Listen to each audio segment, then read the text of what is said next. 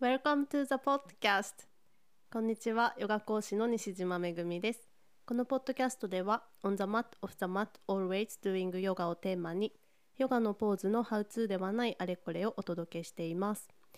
今日はゲストに木工作家の永田かなでさんをお迎えしています。こんにちは。こんにちはよろしくお願いします。かなでちゃん。あの木工作家として今活動されていて、えー最近山の手というご自分の大和手ごめん。そっぱなから間違えた。山手違えやす、ま、みんなすいません。いやみんなそう言ってくれるので。今日なありがちな間違い。ちで山と手、山と手のなでちゃんをお迎えしました。はい、えー、かなでちゃんは今高知県の方にはい住んで。高知県馬路村というとこに住んでます、そこであの 木工活動？木工木活動制作をしています そこで。うん。なんか簡単にちょっと自己紹介とか経歴とか教えてもらってもいいですか？えっ、と高知県に移住したのは2年前なんですけどその前に岐阜県でえっと木工の基本的な知識を学ぶ訓練校に通ってでその後に高知県に来ました。うん。で馬路村の、えっと、地域おこし協力隊っていう制度を使った募集を見て、まあ、村で木工をやって学んで独立しませんかっていう内容のものだったんですけど、それを利用して、えっと、馬路村に来て2年が経とうとするところです。うそうあの最初にかなでちゃんと私の出会いをまあ簡単に皆さんにご紹介しておくと私が昔会社員として勤めていた会社に、まあ、当時学生のかなでちゃんがアルバイトとして来ていて、あれがもう何年前になるんだろう？もう56 2013年とか。じゃあもうな、まあ、7年くらい前。7年前 ねえ、うん。そんな月日が。そうですね。うん。そうあの、まあ、その7年くらい前ちょっとねい一時同じ 場所に行って後ろの席に。そうそうそう私のすぐ後ろにかなでちゃんがいて。で私その時会社であの会社の会議室でたまにヨガのクラスを朝やってたんですけどそこにも来てくれてたよね。した。うん行ける時はうん。金曜日のあ朝とかそうそう金曜日の朝にそうそうやってた、うん、行朝のなんだける時9時からとかだっけ、なんかそうですね、うん。うん。ねそうチェアヨガ座ってたよね、ううん。ん会議室だったから。そうそう会議室で、まあ、ヨガマットも当然ないしみんなもまあ持ってるヨガマット持ってる人ばっかりじゃないのでもう椅子を使ってできるヨガのクラスをでもあれろ60分だっけ？あそうですね。ね。一回結構たっぷり。そうそうそう。なんか今振り返ると椅子だけでよく60分やってたなって ちょっとなんか自分で思うんだけど。そうなんかそういうクラスをやってた時にまあかなでちゃんも参加してくれてて、うんううん。んすごい気持ちよかったです。もうそれ行くためにうん。早く用事ないけど早く行ってうん。うん、あ嬉しい。やってました、そうなんかあの頃からでも大人っぽいよねかなでちゃん。なんかだってあの頃学生とかでもうその時点で多分私よりやっぱね 10, 10歳くらい違うんだけど、なんか なんだろう。最近の若い子はとかいうのがあんまり当てはまらない感じがすごいしてて。なんかしなんかだうん。ろうか、まあもともと持ってるキャラクターなのか。あと、うん、割となんか大人たちに囲まれて、あ育ーそうですね。あの年上うのん、人と接する方が多かったですね、うん。年下後輩とか逆うんうん。に全然いなうんい人生でした、うん。まあ、だからねなんか多分落ち着いてるしなんか なんかしっかり多分自分のスタイルを持ってるみたいな感じがあって、うん、なんかすごいねみんな可愛がられてたよね なんか周りの。みんなまあみんな年上だったと思うけど。そうですね、ん社員さん、うん。うん、そうでだから今回久々にあれ以来会ってそうでうなんだからまあ7年ぶりくらいに再会して。そうまあ私が ポッドキャスト出ないってまあすごい一方的に誘ったんですけど、うん、うん。ねまあいろいろ活躍の方が SNS とかで見ていて、はい。うん、で最近その自分のブランドを始めた、はい。うん、これはどういうブランドなんですか、うーんととりあえず自分で作ったものをうん。売りたいのとあとまあ協力隊馬路村の地域おこし協力隊が終わったらどうするかっていうのを考えてて、うん。まあ結構自分一人でふらふらうん。行動するのが性に合ってるので、独立するために、まあ、まずは、まあ、協力隊まだやってるんですけど、うん。今のうちからブランドのうんうん。姿だけでもちょっと、うんうんうん作っておこうかなと思って作ってで今えっと木を使ったお皿とか、と、アクセサリーとかをうん。作ってるんですけど、他にもあの人に頼まれこういうものを作ってほしいって言われたらできる範囲でうん。お受けして、えっと、作ったりしています。なのでオーダー品とあとまあ在庫で持ってるお皿とかうんうん。アクセサリーとかをうん。売れる時に売るっていう感じです。うーん。ね全部その木で木で作って、はい、うん、私も SNS とかで見ててなんかそ素朴素朴だけどなんか品が良くて 可愛らしいしなんかなんて言うんだろうな。なんか器にしてもなんかちょっとフュージョンっぽい感じのあり方というか ななんだろう。なんかそれその言葉が適切かわかんなないんだけどなんかなんかかなでちゃんやっぱり海外で育ってるはいっていうバックボーンがななんとなく多分自然とこう出てにきじみ出てるのかもしれないんだけど なんかやっぱちょっと海外の人人に向けてのなんかプレゼンテーションみたいなところがなんかうまいような気がして見ている。そうんそっちもだって視野に入れてるでしょ、そうですね、うん。なんかあの日本の木工技術にうん。興味がある人とか日本のなんか文化にやっぱ興味がある人がすごい周りにも多いなって感じるので、うん。まあ、私そのに木工の職人の技術がみたいな そんなレベルは全く 全然ないんですけど、まあまあでもでもまだね その、うん。でも一応その端くれというか端くれではあるけど。そのなんか素材の良さとか、うん。なんか魅力とかはすごい語れる、まあ、うん心の底からうん。のアピールできるから、へまあ、ー英語も使えるから、うんうん。あのそういうのを使ってうん。伝えれるところはうん。自分のブランド通して伝えられたらなって思ってるとこも確かにあります。その日本のその木工の良さとか魅力って何なんですか？海外と比べた時にやっぱり日本独自のみたいな部分があるの？わかんない。比べた？実際比べ、うん海外の木工と比べたことはないけど、でも今使ってる木が、うん。その地域で取れるブランド杉で柳瀬杉っていうんですけど、なんかそれをこうずっと林業としてこう植えて育ててきたっていう歴史と、うん。あとその気候がこう生み出したなんか木目とかにすごい魅力を感じるから、うん。まあ、その土地でしかできないものが日本のこの高知県のうん。この山奥で採れた木とか、うん。そういうところは魅力、うん、そこでしか絶対に生まれない魅力だから、すごい、うん、推したいところ。まあ同じ日本であってもやっぱり場所によってもう。本当にそこでしか取れない、はい。そこでしか作れないっていうものなんんだね。うん。うん。うんうんまあ、で技術の面で言ったら、うん。そりゃすごいいろいろうん。ある。あるんですけどもうそこは私とってもうん。及ばないので、あやっぱり何それ職人技みたいなものがうん。やっぱりすごい。すごいんだ。すごいです。うんなんかぐ具体的に言うとなんかどうどういうことなの？えーなんかあのーなんだろうな。道具の使い方とかなんか道具のその木をずっと使ってきうたん。民族の、うなんか最終形そうそうそう日本人の。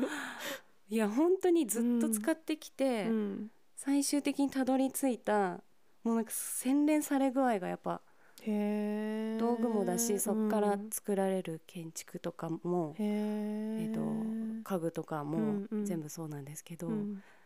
なんかあの最近台湾に行って、うん。台湾もうん。日本と同じくらい、うん。同じような樹種がうん。木で取れるんですけど、うん。ずーっととあのこうあんまりこう木を加工するうん。してこなかった文化なので、うんなんかそのこれ台湾を批判するんじゃないんですけど、あうんうん。まあ違いだよね。全然その使い、い、うん。使い込み具合がうん。違うなと思って、使い込み木木の使い込みってこと、うん。なんか木使ってここまでうんやるんだなっていうのが、あー。日本のうんうんうん。品々には、あー。それはだからもうあ日本の民族性なのかもしれないね。なんか木に限らずさ、なんか日本人ってさいや何にしてもなんかこここれをここまで高めるかみたいなものがさなんかすごいじゃん、うん。なんか あの海外から取り入れたものにしろ何にしろなんか独自の進化のさせ具合みたいな。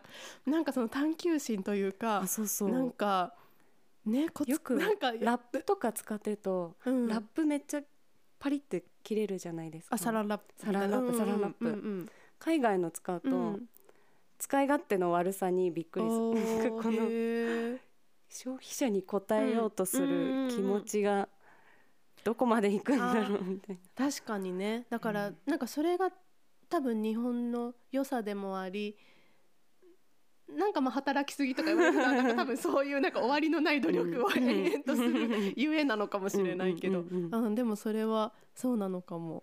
ううん。んだなんか木に関して言ったら本当にもう長年使い込んできた形とうん。道具と技術とがうん。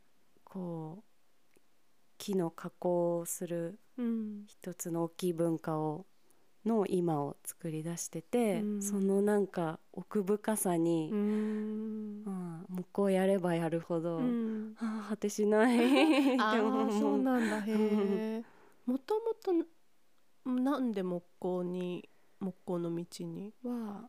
えっ、と建築を学んで、うん。大学でまあ建築をやってたんだよね。ね建築を学んで、でそこから家具の方に興味がいって、家具の設計の道に進もうとしてたんですけど結構じっとしてられない性格なので、うん。こう動いていたくて、うん。あと物を自分の手でうん。手を動かして作りたいなっていう気持ちがうん。すごいあるって気づいて、うん。でも設計じゃなくって作る方に行こうと思って、で訓練校にうん。行ったという感じですね。それが岐阜の。の岐阜のうんうんはいうん。でそうね木工。そこが木、うんうん。私の中のうんうん。木工の世界の入り口、のさでも素材もいろいろあるじゃない？木工に限らず。はい。なんで木だったの？あー、へえ だってさまあだって土だったりいろいろあるよね、なんか素材にしてももともとそういうまあ木とかそういうものが好きだった、木はうん。好きでしたね、うん。でもなぜなのかわ わからない。なんとなくまあ何の疑いもなくあ木の、うん。あーまあじゃあもう逆になんか頭の中にはもうそれしかなかったみたいな、はい、うん、考えたことないかも。木工だ。なんで木なんだろう。なんかそのなんで木なんだろう。なんでうん。最初に木の世界に入ったのかわからないけど、うん。今木を加工してる毎日になってみると、うん。木の良さが、うん。日々うん。日々発見するし、日々々あいいなって。じゃあやっぱ合ってたんだね。そうですね。木で、うん。うん。でその木の良さとかはあって思うのはなんかどういうとこなの？それはうん。最近一番思うのは、うんその扱ってる柳瀬杉っていう木のうん木目うがん。超綺麗で、へー。もううん。こう最後完成に近づいてきて、うんうんこう磨いたりしてると、うんもうなんでこんな綺麗なんだ。うっとりみたいな。は あもうなんか一人で、うん。うん。へえにっこりしながら。好きなんだね。うん。でそのなんか木が、うんなんでこんなになっちゃったなんでこんな木目になっちゃったんですか、みたいな感じで、うんそのまあ多分育って何百年と、うんまあ、2300年なんですけど、うん。その山でうん。育っていく間うに、んすごいいろんなことがうんうんいろんなうん。気候の変化とかあったり、なんか変な斜面に生えてたのかなとか、うんうんなんかこの何百年がこの木目に現現れて今私の前にいる、そしてうん私がなんかお皿とかうん。人の手に触れるものに仕上げている、うん。あーうん。あ ーみたいな。なるほどね。そっか。ううん。んうんその綺麗綺麗さから入って、うん。その奥深さまでこう、うんうん。気持ちを巡らすと、うん。うんはあ。だからそうだよね、まあ、い命そのものにこう触れてるわけだもんね。そうですね。もうそのうん、もう何百年で生きたその命に。うん、なんかね、まあ、それに触れるだけで多分なんかやっぱり感じるものがあるんだろうし。うん。うん。なんだろう。もうね。はあとしか言えない、うん。そうだよね。なんかその悠久の感じというか、なんか、うん、うん、すごいです、うんうん。でもなんかわかるな。なんか私もあの、まあ、公園でヨガをしたりする時にやっぱりその公園すごい大きい木もたくさんあってなんかなんか若干野生に近いのかなみたいな なんか割と豪快なでっかい木とかたくさんあって、なんかやっぱりそういうのと一緒にいるだけでなんかもうあのなんかこのちっぽけさというか 自分のなんかもうこちゃこちゃしてることとかなんかもういいかなみたいな、うん。うん、なんかそういう気持ちにはなんかすごいさせられる。うん、何何百年うん、うん、うん、ですか、うん、な。んかもうひれ伏すしかないみたいな。なんかその絶対さ。なんかこう、うん。ありがとうっていう気持ちにうんうんうんうん。わかなりるますね。なんかそれだけである種のヒーリングだよね。なんか多分癒しみたいな感じする。うん。ると思う、うん。うん。だからねいややってるだけで癒されることをうん毎日できて、うん。めっちゃ幸せ。わかるわかる。それめっちゃヨガっぽいじゃん。そう。うんうんうんありがたいとかやって。てる本人もねねなんかそれそ,、ね。れになんか癒されでその良さをさまた伝えるわけでしょ、うんうんうん。人に。そう、うん。あ一緒だね。一緒だった、うんうんうん。よかった本当だ。すごい。そう。えーじゃあ今はそのまあ高知県の馬路村はい。で、まあ、そこで取れるその杉を使ってそう杉とかうん、柚子のうんうん実が有名なんですけど、その柚子の木をうん。木の幹を使ったりもしています、また木によっても多分だいぶ表情も違いそう、違います、うん。うん。色とかも作れる形も変わってくるし、面面白いへえ馬路村での暮らしはどんな感じなんですか？東京とはやっぱ全然違う。全然違いすぎて、うん。もう毎回東京から馬路村に帰ると、うん。なんてダイナミックな毎日なんだろうね。ダイナミッこう、うん。東京のなんかク、うん。景色から、うん。こう空港に着いて山道を車で戻っていくと、うんうんあ山が。うん山の中に今私は入っていく。あ川が。みたいな、あ こう変景色の変化がうん。すごくて、ー。あダイナミックだなと。もう本当に山の中なの？お家は。山の中です、うん。んと山を上がってった中にこうポツンと集落があってうん。人口がうん800人くらいなんかな。へえ、のとこにうん、住んでいます。その集落に基本、まあ、一通りのなんかその生活に必要なものはそう。揃ってんの？そうですね。病院とかうん。学校とか、うん。あとちょっと買い物がうん。ミニスーパーみたいなのとかうんはあります。うん。なんか村での暮らしの良さってどんなとこですか？ねまあもう自然が、うんうんうん。囲自然に囲まれてる点はもううん一番最高うなん。ところですね。朝起きてうん。散歩に出たりすると気持ちよさそう気持ちよすぎてうんうんうんうん。山の中を。その時もああーうんわかる。そなんかまだまあまだまだだ毎日感動できるなってぐらいうんうんうん綺麗、今は寒いの？あったかいの？高知って。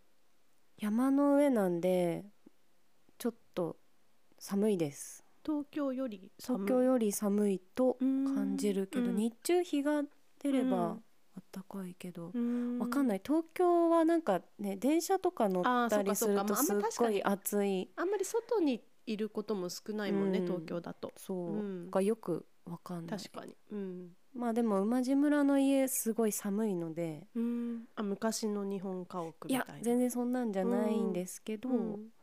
結構あの吹き抜けがある部屋でうん全然温まんなくてそれで余計寒く感じてるのかもしれないけど。うん。でも馬路村は寒い寒いと言われている。あそうなんだ。高知の中では高知の中でも、ううん帰ったらまた寒い、でもお散歩いいよね気持ちよさ気そう。持ちいい、うん。最高です。朝の日課？朝の日課にうん。してたんですけど、うん寒くなってからあサボって、うんわ、かる。私も 私も散歩日課だったけど寒くなってから公園行ってないから。やっぱりちょっとなんかね歩歩くのもなんかうんわかる。そのわかる。一歩が辛い。ちょっとい、うん、出たいなって思うんだけどやっぱなんかちょっと行くまでも寒いしなんかそう。うんわかる。か出たいんですけどね。出たら絶対気持ちいいんだけど。う、んでも今やっぱさ夏とか春と比べたらちょっと茶色っぽいでしょ山も。あ茶色っぽいです、うん。でもまあそれもそれで綺麗。うん、なんかねうん。馬路村霧がすごい出出るんですよね、でこう山の上に霧がうん。もわーってかかって、あ幻想的。幻想 あ的うん。とで家のすぐ横が川なんですけど、ううんん川が綺麗すぎてこんな透明なこと川こんな綺麗なんだってもう全然そんな大自然にうん。囲まれて暮らしたことほとんどなかったので、うんまだまだ毎回びっくりしてます。うんうん。その水飲めるの？川の水、いうんや飲まないと思う。あ飲んじゃダメ。あ飲料水ではないんだ。の飲むほどではないい いやなんかのの飲ま飲み飲みそうっていうか飲むのかな。と下水流しあそうなんだ。じゃあわからいない。あ れどうみんな村のみんな飲んでるとかいう水じゃないんだや別に。山の水を引いてる人はいる、あー。山水湧き水であの家の近くに湧き水が出てるとこがあって、うんうん。そこのは飲んでます。あーいいな。飲みに行ったりして。へえお美味しいのやっぱ。美味しい気がする。まあまあ取れたてだ取れたて。しねなんかフレッシュだしね、うん。へえ食べ物野菜とかも美味しい？やっぱり。美味しい。なんか素材力があーわかる、うん、高知県はなんかううんもうそのものが。一段上な感じがああの、うん。お魚とかもですけど野菜も美味しいと思うしうん。あとまあ村にいるとほんと取れたての野菜くもらったりするので、この間大根もらって、あーうん。それが本当にえ大根でこんなに感動できるんだろうかってぐらい美味しくて、へーうん。うん超びっくりしました、へー。でそういううん。幸せはいっぱいある、うん。なんか自然の力というか、うん。うん。あとこのなんか近さ？と畑直送の距離がもうなんか何キロ以内みたいな、確かにね。なんか東京とかだと取れたてみたいに並んでてもやっぱり高かったりするし。そうですね。んそこまでの近くで、うん、この美味しさ無料でいいそんでしょれはやっぱなんか田舎暮らしならではだよね。そうですね、うん。本当にもらえるんだって、うん。なんかもらえそうなイメージあるけど、本当。本当に 本当にいっぱいもらえる春とかうん。山菜がすっごい。山菜は山ならではですね。もう。うん全然知らなかった山菜とかももらうしうん。そのもうそのうん。山菜がすごい美味しくてへえ最高。春楽しみです。食べ物美味しそうだな。うん。うん。超美味しい、うん。それは一番一番いい点かも。自然と食べ物。うんまあでもいずれもやっぱり人間の基本というかうん。ね一番根っこの部分だから。ね。うん。だいぶなんか。だ健康になった気がする、それでも岐阜の時もなんかまあ自然の中だ岐阜の時は、うん。岐阜は岐阜でうん。山に囲まれてるけど、うん。全然違う山というかなんかもっと険しい山があーなるほど。雪かぶった険しいかっこいい山が、岩山みたいな。そうそうなうん。なんかこうそびえ立ってて、で雪がすごくて。うん。高知県とか、まあ、四国の山は、なんか丸いあそうななんんだかこう簡単に一山越えれそうだなみたいなすごい身近な感じに感じ山もうん山もいろいろあるんだなって。へそう山に住み住んでみたくて、えうん。岐阜だったり高知県、山の見える場所うん。に住みたいっていうのが、あのへえ居住地を選ぶポイントになってる最近、山が好きなの？うん、山が見えるとうん。何ですかね嬉しいの。嬉しいのかな。まあ東京は見えないもんね山ね。ていうかそうそう、うん山に見えるとこに住んだことがなかったからで。住んでみたくてうん。岐阜選んで、うん。山いいなと思って。別に登るのが好きとかではないんですけど、見るのが好きな山が見えてるとなんか安心すんのかな、もともといたのかもね。いたのかもしれない。もともとなんかいくつか 惹かれてる。戻ればう。んへえなのでブランド名も大和ってあねそっ山かとうん。手、うんうん。手を使って作るっていうので、うん。山っていうのをあ名前にそ入れてるし。の山のえでもあとヤマトもかけてる？大和はかけてない。あヤマトかけてないんだ。私ヤマトもかけてるのかなって思ったんだけど、なんかジャパニーズな感じをそこで出してんのかなって思ったけど。まあでもいいよねヤマト大ヤマトヤマトもさ、まあ、含めてもいい なんか。含めることうにあれロゴも山だっけ？なんか山っぽないんかよね山山っぽい屋根みたいなのにねロゴだよね。手がついてます、あれ？それブランドはいつから始めたんだっけ？うーん。2019年去年。あ去年か。うーん。から、うん。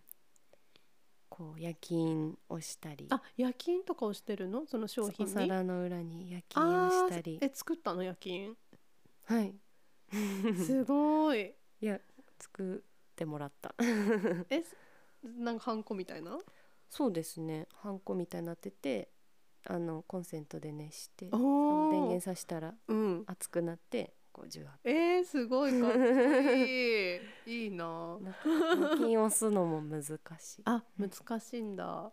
失敗めっちゃしてます。だってもうえでも完成した後の作品に押すわけでしょ。そう。それなんかもうさ それで失敗したら嫌だよねなん夜か勤でダメにしたくないけど、うん。なんか半分押せてなかったりとか押しすぎてなんかあー。ぶっとくなっちゃったりとか。あーそう普通のハンコでも難しいもんねなんかちょっとそう難しい。手肉のあの 感じによって。あーそうなんだ。そういう苦労も。黒も。それなんか構想みたいなのはだいぶしてたの？もともと。それとも割となんか作ろうみたいな感じでポンと。うあー。構想。まあでも結構その協力隊として働ける期間がこう期限が3年間って決まってて、うんその後はもう何にもあの約束されてないので、うんうんまあ、なんか早めに行動しとこうと思って、うん。と思ってポンって作った感じ。早めに作ろうっていう構想はあったかも、うん。でもそっからは、うん。うん、ちょっとずつ進めてる感じです、今お客さんとかまあ興味を持ってくれる人はなんかどういう世代が多い？まあでもやっぱり知り合いから頼んでくれたりするのは知り合いの人からが多いので、同世代のうん人とかあとはそのご両親とあかーへえそのやっぱり木この木素敵だねって言っうんうん。て頼んでくれる人がうん。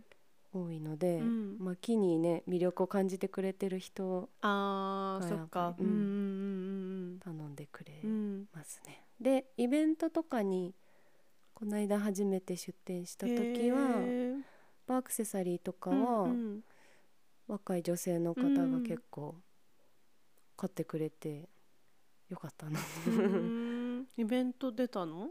イベントっていうかその、馬路村で年に1回やる、うん。あなんかむ村の？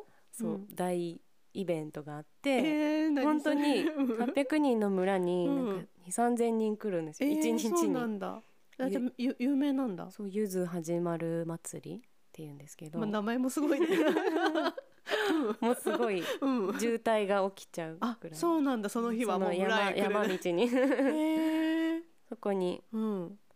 出したのが初めてなりじゃあものう村の人たち総出で。うん本当にそうで。みんなでなんか出店とかするの？でそうですね。なんかその食べ物のやうん。屋台出したり、駐車場係ああうん。車の誘導したり、うん。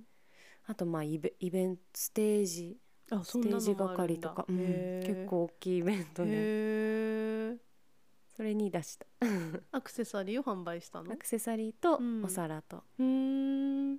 割と若い人も来るイベントなんだ。そうですね、うへん、ー。若い人来てました、へえうん、老若男女 来ていた。近隣から遠方からも来るの？ななんか大阪から来ましたとかいう人もいるし、うんうんうんうんなんかその馬路村がもともと馬路村ファンみたいなのがいっぱいいるところで、そうすごい。本当に私も行くまで知らなかったけど、へーうん。やっぱ、うん、う馬路村ファンで 何回目ですみたいな。そうま馬路村ファンはそう馬路村の何何に惹かれてんの？多分うん。柚子製品。ポン酢とかジュースとかが有名だから、うん。そっから入ってあもう美味しいと。美味しくて、うん。うん。なんか特別村民になれたりするんですよ。特別村民。登録するあそんなシスとテムがうん。そう。うん。パート・オブ馬路村みたいな。ファンクラブみたいな 本当に。でそれ結構いる。そうそうそうそうそうなんか特別村そう民そう特別村民うんうん。だけでもなりたいみたいな人がそう。なんだ。住めないけど特別村民になりたいっていう。つ愛されてるね。愛されてるとこなんですよ。へえそう特別村民とかがやもやってくるんだ。やってきてると思います。もうこんなに来るのってぐらい。普段800人しかいないのに。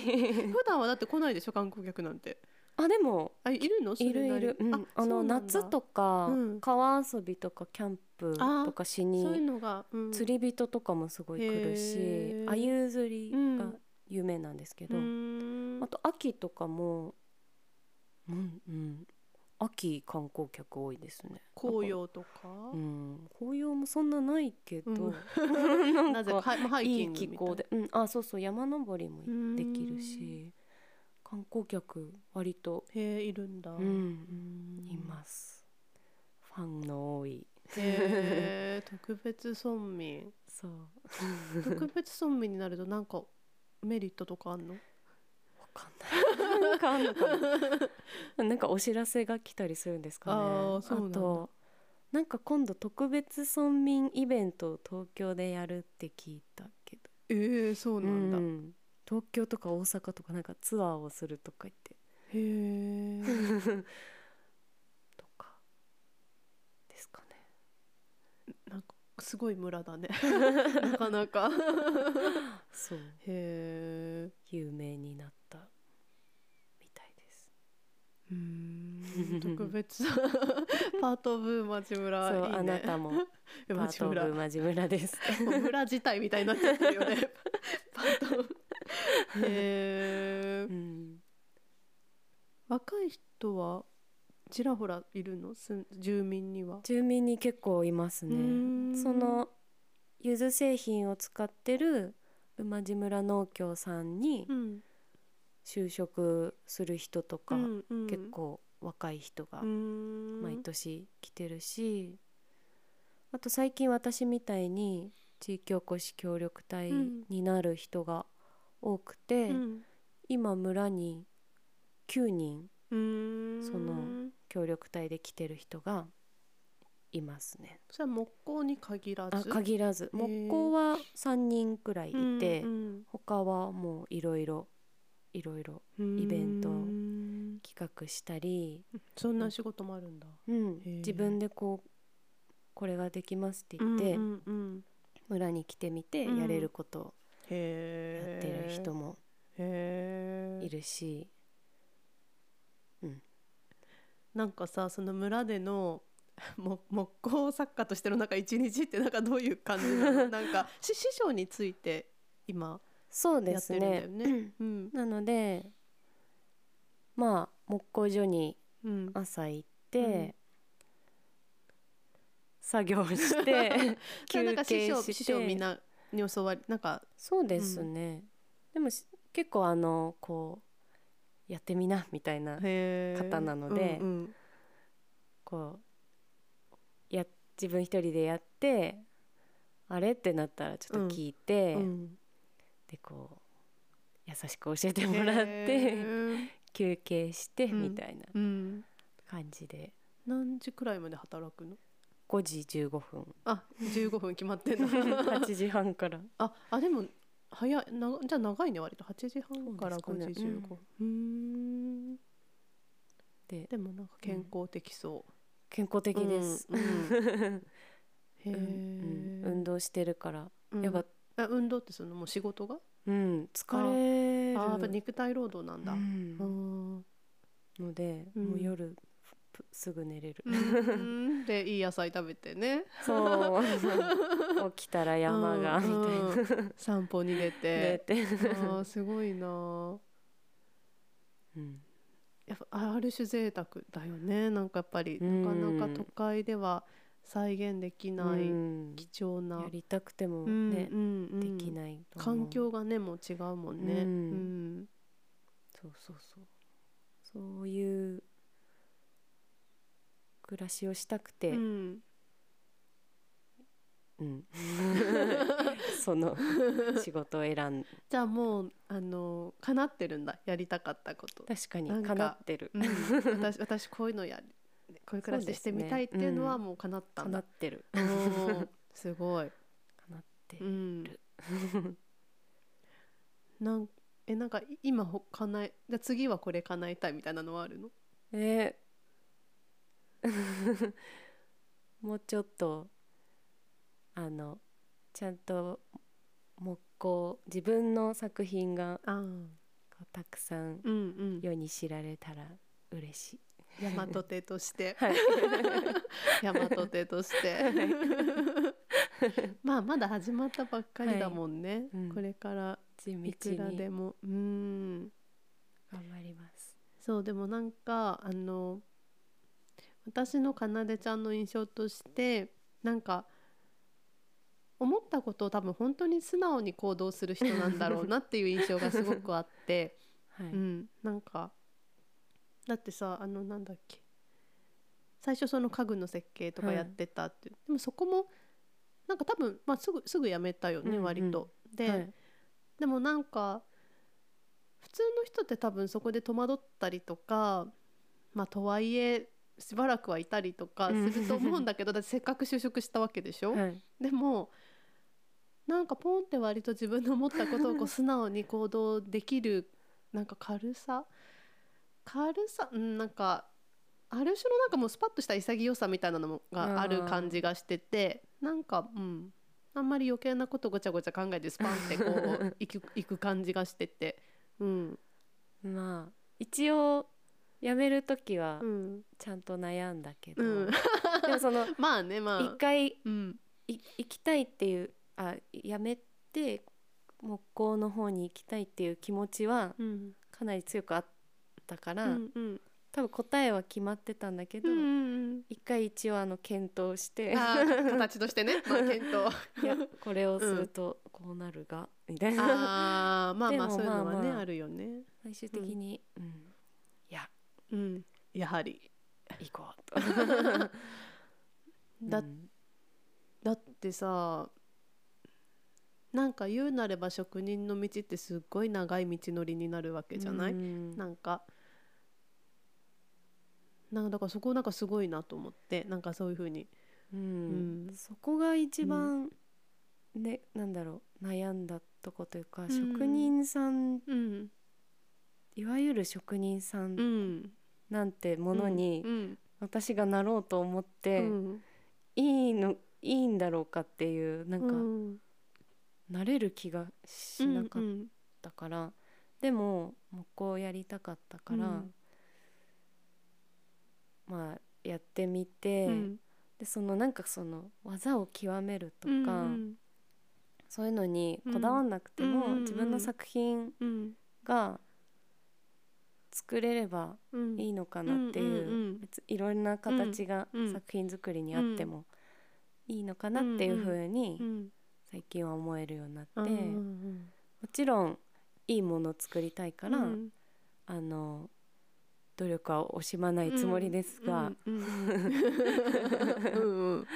その後ろにある伝えたいこととかうんも大事にして、なんか、うん。せうん、自分の世界観のある作品を作りたいなっていうふうに思います。なのでザ、うん職人って感じではるわかるないと思う私は。あでもなんか今それすごい私のヨガと一緒だと思った。うん、だってさヨガもすごいでっかいなんか歴史もあるしうんみたいなものでもちろん技を極めるってなると すごいわけじゃん、うんうんなんか身体能力とかいろいろ。そうそうそう。で私も確かに技を極めると思えば無理無理なのよ多分、うん。なんかしん体もやっぱり私はそんなに柔らかくもないし、うんうん。まあ、もちろん努力努力は同じ努力は惜しまない、おまあ、努力はしてるけども、うん。やっぱり持って生まれた身体能力だったりさいろいろ条件がある中で、でもやっぱりそうやってなんか技としてのポーズがすごい得意な人もいるし、うんうんうんうん。やっぱいろんなタイプが多分ヨガの先生にもいてで,、もそう私もやっぱなんか似たようなことを思った。なんか技を極めたりすごくなんかうんなんかヨギとしてなんかこうみたいなことになると多分多分なんだろう。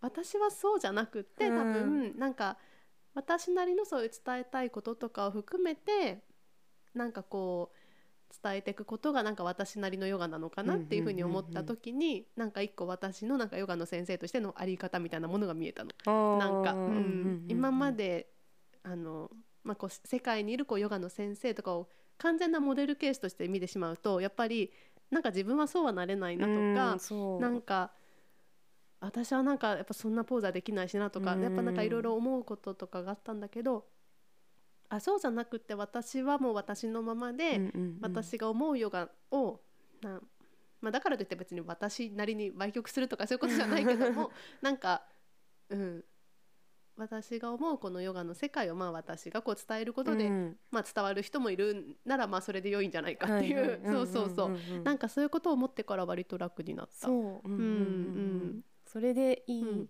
いいんだわうんと思ってうんそうそうそうそうそうだよね、まあ、確かに職人さんもそうだよねきっと。ううん。ん職人さんうん。本当すごい。本当にすごいなと思う。うん。うん。まあだからいろんなスタイルがあっていいなと、うんうんうん。そうだよね、うん。かなでちゃんはまあかなでちゃんの持ってる感性とかセンスとかも含めて、まあ、そこにそういう技術とかそういうものも多分組み合わさって、自分なりのこう世界をこうね表現していく。そうそうそうそうそう、うん。わかるわかる。まあだからアーティストなんだよね。やっぱりなんか。そうなのかな。うんうんうん。なんかやっぱりどうしたってそこに多分自分の色が加わるんだよね。ね。多分なんかそう。やっぱやっぱなんか表現しちゃう。加えたがり。そうそうそう。加えたがり。そうそうそう。わかる。まあでもまあでもどうしようもないね、うん。どうしようもないです、うん、多分、うん、根っこがアーティストだから。へえ、うんそうなんだ。なんかあ今なんか今後の予定とかお知らせとかありますか？今後の予定は、今そうか木工で言うとまた今年のゆず始まる祭りを出店すると思いますが 11月なのでだいぶ先。だいぶ先。まあで11も月の第有名な1ね日曜日。はい、あ第一日曜日、うん有名なイベントですので。覚えてたら気にしておきます。ゆず始まる祭り。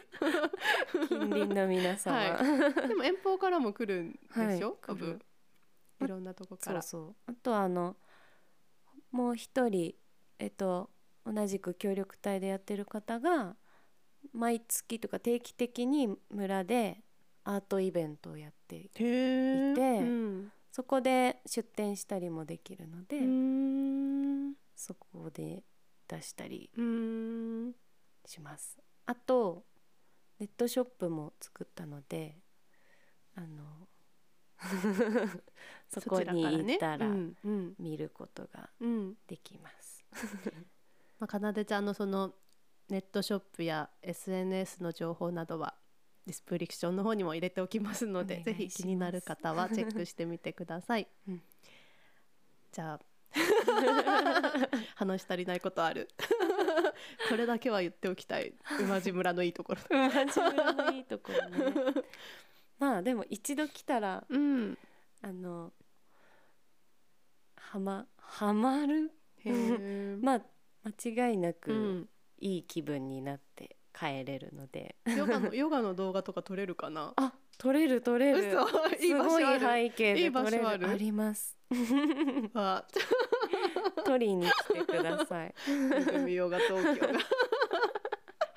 インコーチ。インウマジねいつの日か。はい。でも楽しそう。ちょっとコラボして、ぜひ。